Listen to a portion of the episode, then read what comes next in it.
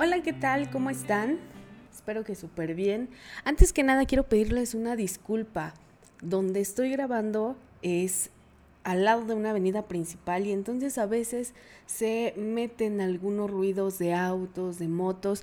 Trato de quitar todo eso en la edición, pero a veces se me escapan algunos ruiditos, así es que ustedes disculparán, pero pues así es esto.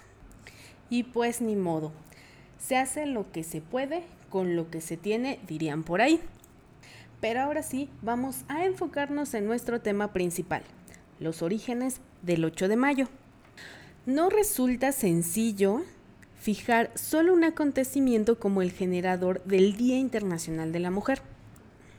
Debemos entenderlo como un conjunto de esfuerzos en distintos momentos de la historia humana. Es importante entender y reconocer lo que cada generación de mujeres nos ha ido heredando para el desarrollo de nuestro género. Así que, sin más preámbulo, acompáñenme a hacer un recorrido por la historia de las mujeres dentro de la historia humana, hasta llegar a la proclamación del 8 de marzo, Día Internacional de la Mujer. Porque ese día no se conmemora el hecho de ser mujer biológicamente, va mucho más allá desde hace más de 100 años es el día en que se celebran los derechos conquistados por las mujeres en todos los ámbitos, el social, el económico, el político, etcétera, etcétera, etcétera. Sabemos que todavía queda mucho, mucho camino por recorrer para alcanzar una igualdad real entre hombres y mujeres. Pues solo basta con mirar las noticias para enterarnos de que aún hay lugares donde las mujeres son vendidas o compradas para ser explotadas sexualmente y encadenadas al servilismo machista, que aún se nos impone. Niñas y mujeres a las que se les niega la educación, pues se piensa que no lo necesitan, ya que su misión en la vida es dedicarse al cuidado de su esposo e hijos niñas obligadas a casarse con hombres que les triplican la edad. Y bueno, no vayamos muy lejos. Aún hay medios de comunicación que publican titulares machistas para hacer eco de las noticias protagonizadas por mujeres. Y aquí volveré a decir, etcétera, etcétera, y tristemente más etcétera. Así que para hablar del Día Internacional de la Mujer, hay que hablar de luchas feministas que se han librado a lo largo de la historia. Y en este sentido vamos a remontarnos a la antigüedad. Y ahí les va la primera pregunta del día. ¿Qué creen que pasaba con las mujeres en aquella época? Cuando ya había grandes pensadores como Platón o Aristóteles. Pues absolutamente nada. Y no digo que no haya habido pensadoras en esa época. Lo que pasa es que la historia de la mujer en la antigüedad no recibía mucha atención, pues estaban relegadas exclusivamente a estar en casa y bajo la tutela de un varón. Sí, ya sé que me van a decir que entonces no ha cambiado mucho la situación, y quizá tengan un poco de razón, pero continuemos y verán cómo sí hemos avanzado, aunque sea un poquito. En aquella época hay por el año 411 a.C. en Atenas, Aristófanes escribe una obra en la que ilustra desigualdades entre hombres y mujeres y que es considerada uno de los primeros actos feministas de la historia. En esa obra llamada Lisístrata se escenifica el hastío de las mujeres griegas que cansadas de ver cómo sus maridos e hijos partían a las batallas a morir, tomaron una drástica decisión que cambiaría el curso de la guerra, pues las mujeres de Atenas y Esparta se unieron para hacer una huelga sexual y de esta forma acabar con el eterno conflicto entre esas dos ciudades. La historia también reconoce a Hipatia, una mujer que incursionó en las matemáticas y la filosofía griega pero no existe mucha documentación sobre ella. Sin embargo, es una de las primeras mujeres matemáticas sobre las que hay fuentes confiables. Y que claro, más adelante haremos un programa completito de ella para saber su vida y obra. Y hasta allí llega la edad antigua con respecto a mujeres. No había mucho, ¿verdad? Pero bueno, ahora nos remontamos hasta la Revolución Francesa. Ya que antes de ella no hay documentos que nos hablen de algún movimiento feminista. Durante esos años, la mujer tomó conciencia en la Europa moderna de su situación social. Incluso en la obra Bosquejo de una tabla histórica de los progresos del espíritu humano, escrita por Condorcet en 1943, comparaba la condición social de las mujeres de la época con la de los esclavos. En octubre de 1789, cerca de 7.000 mujeres marcharon hacia Versalles para exigirle al rey que resolviera el desabasto del pan en la capital y que firmara la Declaración de los Derechos del Hombre y Ciudadano, que es precursora de los derechos humanos, y que proclamaba que a todos los ciudadanos se les debe garantizar los derechos de libertad, de propiedad y resistencia a la opresión los hombres nacen y permanecen libres e iguales en derecho, y que la libertad consistía en poder hacer todo lo que no daña a los demás. Pero este documento solo contemplaba al hombre varón, pues las mujeres no estaban dentro de esa declaración. Es por ello que Olimpia de Gouche, espero que así se pronuncie y si no, corríjanme por favor, en 1791 publicó la Declaración de los Derechos de la Mujer y de la Ciudadana, donde afirmaba que las mujeres nacen libres y deben permanecer igual al hombre en derechos, y que la ley debe ser la expresión de la voluntad general. Todas las ciudadanas y ciudadanos deben contribuir personalmente o por medio de sus representantes a su formación, es decir, tenía los mismos postulados y artículos que la Declaración de los Derechos del Hombre y Ciudadano aprobado por la Asamblea Nacional en agosto de 1789. Es decir, Olimpia proclamaba libertad, igualdad y derechos políticos para las mujeres, en especial el derecho a votar. Sin embargo, este planteamiento feminista no era compartido por los varones que dirigían la revolución. Aunque la Revolución Francesa supone una derrota para el feminismo, pues las mujeres que tuvieron relevancia en la participación política en ese momento compartieron el mismo final, la guillotina o el exilio. Pues la República no estaba dispuesta a reconocerles otra función a las mujeres que no fuera la de ser madres y esposas de los ciudadanos. Sin embargo, hay que destacar que es en este periodo donde se abre el debate sobre la igualdad de la mujer frente al hombre a nivel social, ya que antes no se hablaba de esas desigualdades en público hasta esta época. Después de eso, llegamos a otro importante momento histórico de la humanidad, que son los movimientos obreros donde los más importantes ideólogos mantuvieron posturas contradictorias acerca de la igualdad de los derechos de la mujer. Por un lado, el que es considerado el fundador del anarquismo, Pierre-Joseph Proudhon, otra vez si me equivoqué en la pronunciación, ya saben, mis redes sociales, díganme cómo se pronuncia. Pero bueno, él decía que si una mujer tenía los mismos derechos que el hombre, eso solo podría significar el fin de la institución del matrimonio, la muerte del amor y la ruina de la raza humana. Por eso, las mujeres solo tenían dos alternativas, ser amas de casa o prostitutas.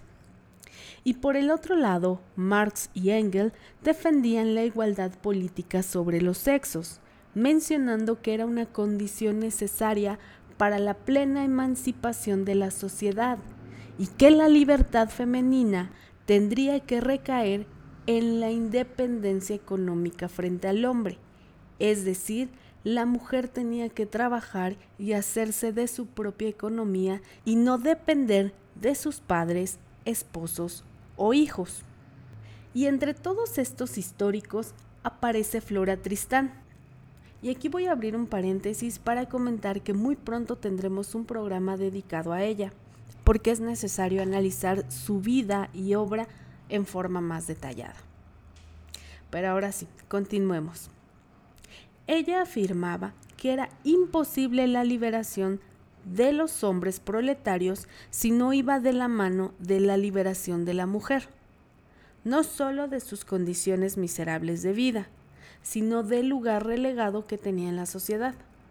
Afirmaba que la emancipación femenina debía ser en conjunto con la de los obreros, ya que estaban oprimidos por las mismas leyes, las de los patrones, y que con una mejor educación las y los trabajadores serían conscientes de que son la clase más poderosa y más útil. Después de esto, hay un parteaguas en la historia del feminismo, y estos son los movimientos sufragistas, que no solo buscaban los derechos políticos de las mujeres, también luchaban por una mejoría en la educación femenina, conseguir capacitación profesional, apertura de los espacios laborables, igualdad de sexo principalmente dentro de la familia como una medida básica para evitar la subordinación de la mujer, así como la doble moral sexual. El sufragismo arranca en 1848 con la denominada Declaración de los Sentimientos de Seneca Fall en Estados Unidos. Un documento que no solo criticaba las discriminaciones sexistas, también reclamaba la igualdad de género y defendía el derecho del voto y de ser elegibles las mujeres. Cabe señalar que no fue un movimiento que aglutinara a grandes masas. Las principales impulsoras de este movimiento fueron las mujeres urbanas de clase media.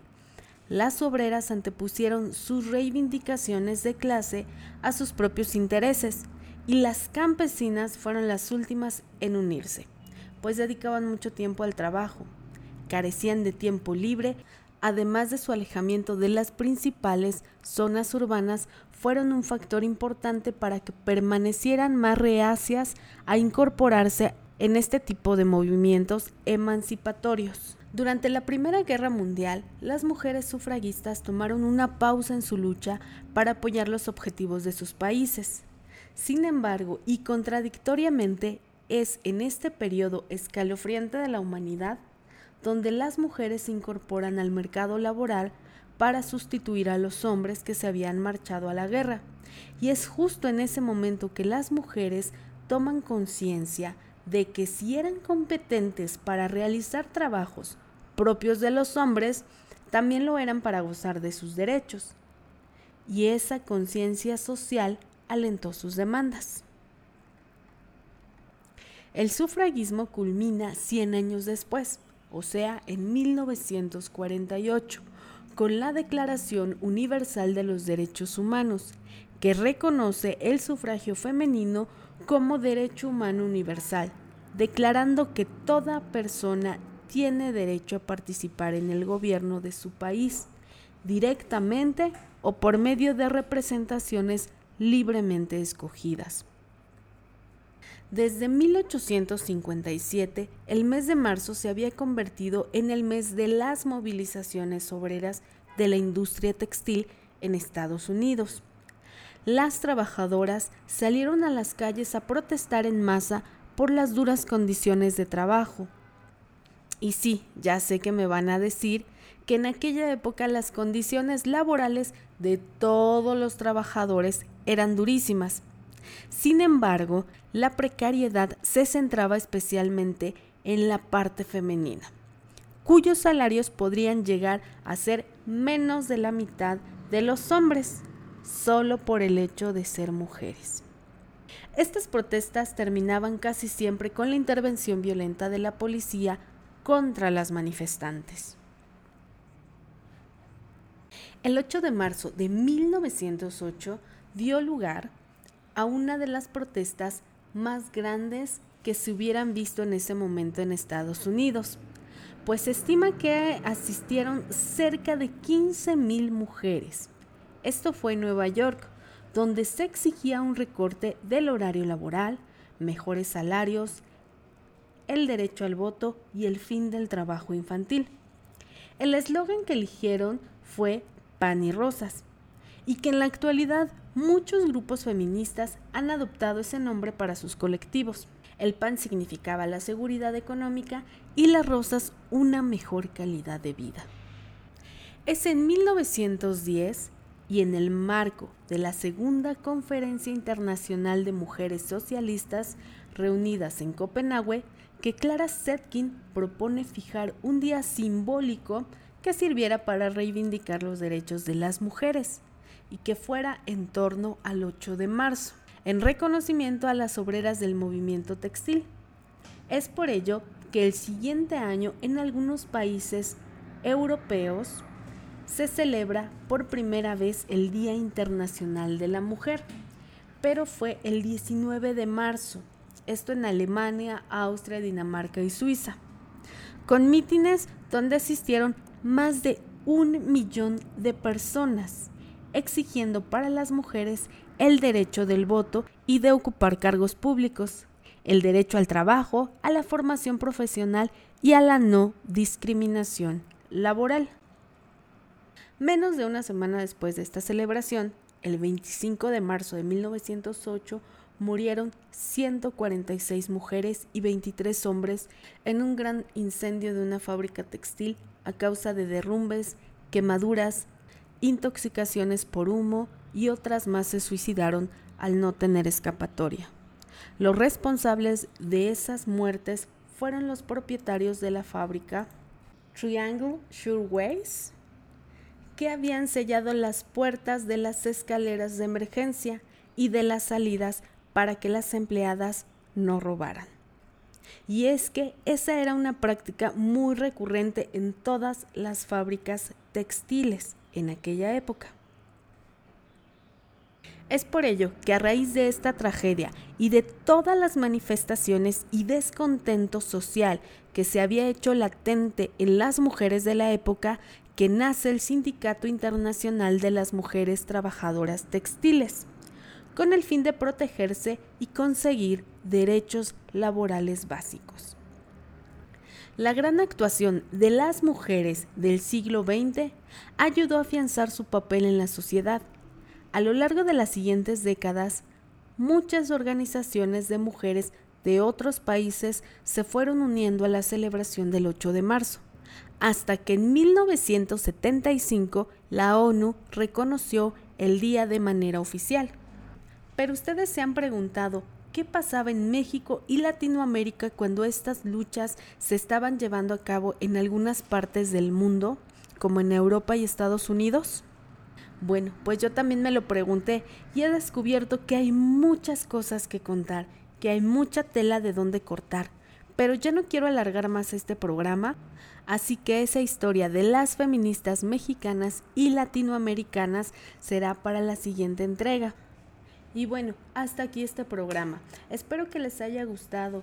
Esto fue solo un pequeño esbozo de todo lo que han hecho las mujeres a lo largo de la historia. Así que ya saben, cuando nos feliciten el próximo 8 de marzo, sintámonos orgullosas de todo el camino que ha tenido que recorrer nuestro género para llegar hasta donde estamos. Y las y los invito a que juntos lo sigamos construyendo. Nos hace falta mucho por recorrer, definitivamente sí, pero ahora nos toca a nosotras seguir esta lucha para las que vienen detrás.